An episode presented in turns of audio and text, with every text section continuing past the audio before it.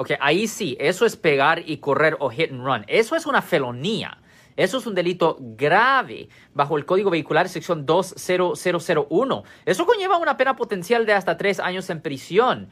Ah, lo que la policía tiene que hacer es obviamente tomar los reportes y viendo que los muchachos dejaron los vehículos ahí, fácilmente pueden encontrar quién son los dueños de los vehículos y pueden conectar pues quién ah, estaban ah, conduciendo esos vehículos. Pero a ellos definitivamente les presentan cargos. Si saben la identidad de las personas que cometieron esta falta, definitivamente la fiscalía en el condado donde esto ocurrió le deberían de presentar cargos a todos. Cuando una víctima en un caso de pegar y correr sufre cualquier daño insignificante, cualquier daño, eso es automáticamente un delito grave, es automáticamente una felonía, señora.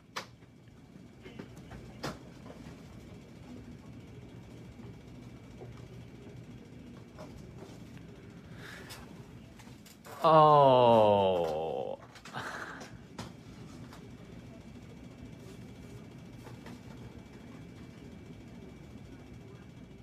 Oh, qué momento.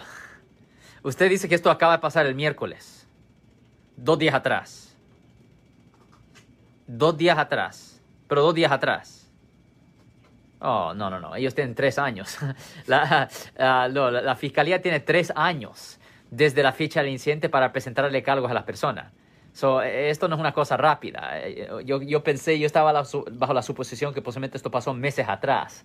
No, no, no, no. Eh, simplemente se va a tardar tiempo.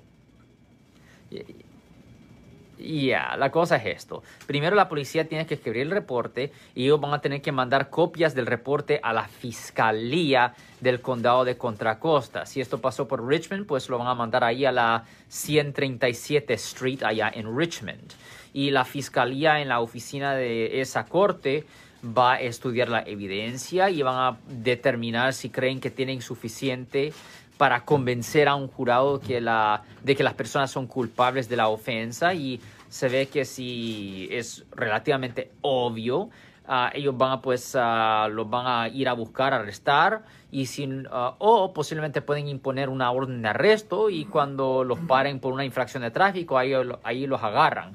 Ah, desafortunadamente ahorita el condado de Contracosta está muy despacio por lo que pasó pues ahí con el virus y pues a veces se tardan meses y meses y meses para que les presenten cargos. Ahora, como víctima de un delito, usted puede obtener copias del reporte, pero tiene que esperar hasta que ese reporte esté listo. De lo que usted sabe, ¿pudieron identificar a las personas que supuestamente cometieron la falta?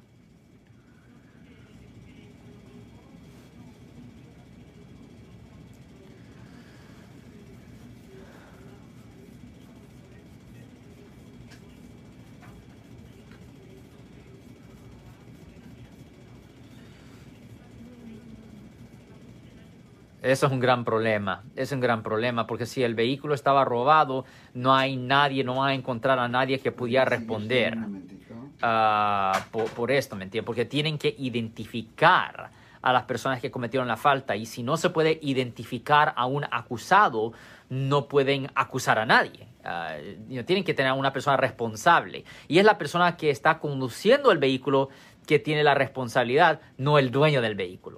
Ok, perfecto. Muchísimas gracias. Si les gustó este video, suscríbanse a este canal, aprieten el botón para suscribirse y si quieren notificación de otros videos en el futuro, toquen la campana para obtener notificaciones.